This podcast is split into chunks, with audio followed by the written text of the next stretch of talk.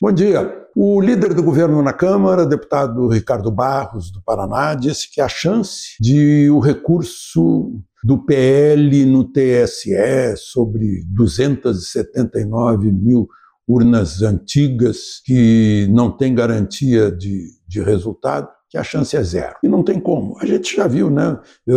A reação imediata do presidente do TSE, ministro Alexandre de Moraes, dizendo: tudo bem, mas vocês têm que acrescentar em 24 horas também o pedido relativo às urnas uh, do primeiro turno. É um, uma jogada dizendo assim: quero ver se vocês vão assumir a deseleição de deputados estaduais e federais, que entrou em 50% das urnas. Se fosse só a urna nova de 2020, Bolsonaro teria 51% e seria o vencedor. Mas chance zero, disse Ricardo Barros. Ele aconselha o seguinte: Olha, o que é preciso fazer é contestar a parcialidade do TSE durante a campanha eleitoral, que foi uma parcialidade expressa. Pegar todos os eventos, os episódios de parcialidade e discutir isso no Congresso Nacional. Aliás, o Congresso Nacional eh, não discute nada. Né? Eh, por isso que o povo está na frente dos quartéis. Desistiu de seus representantes. Isso é gravíssimo. Rompeu o elo da democracia que é o representante e o representado, o mandante e o mandatário. O mandante não confia mais no mandatário, porque o mandatário se encolheu. 62 requerimentos de, de impeachment de ministro do Supremo no Senado lá parados. Uh, o, o, deputado Marcel Van Hatten está colhendo assinatura para uma CPI na Câmara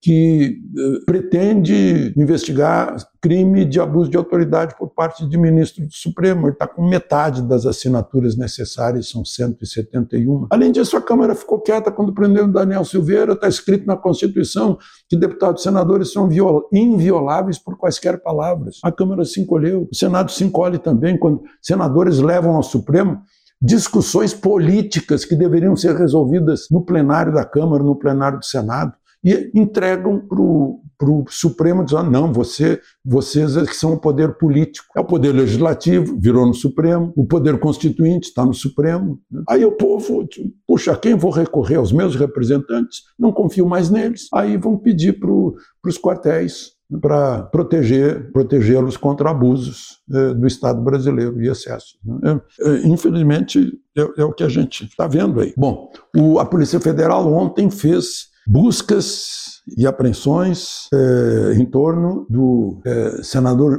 Romero Jucá. Ele está no finzinho, ele concorreu e perdeu lá em, em Roraima. Né? Perdeu por um médico, que agora vem representar Roraima. Ele teria ficado com 15 milhões de propinas, ele e outros, em negócios de 500 milhões com dinheiro federal, que o TCU descobriu, a Controladoria Geral da União e a Polícia Federal foram atrás. É dinheiro de convênios com prefeituras e, aí, e as empreiteiras para ganhar as obras pagam a propina. Não sei o que vai acontecer com, com Romero Jucá, que há muito tempo vem, vem sendo alvo dessas, dessas investigações investigações, porque a gente está vendo aí que acontece com poucos. Quando alguém é condenado a 425 anos, como Sérgio Cabral, ele já está para sair da prisão. Aí fica muita gente querendo que aconteça como aconteceu ontem lá no Afeganistão, né? encher um estádio para dar, dar chibatada em ladrões. Né?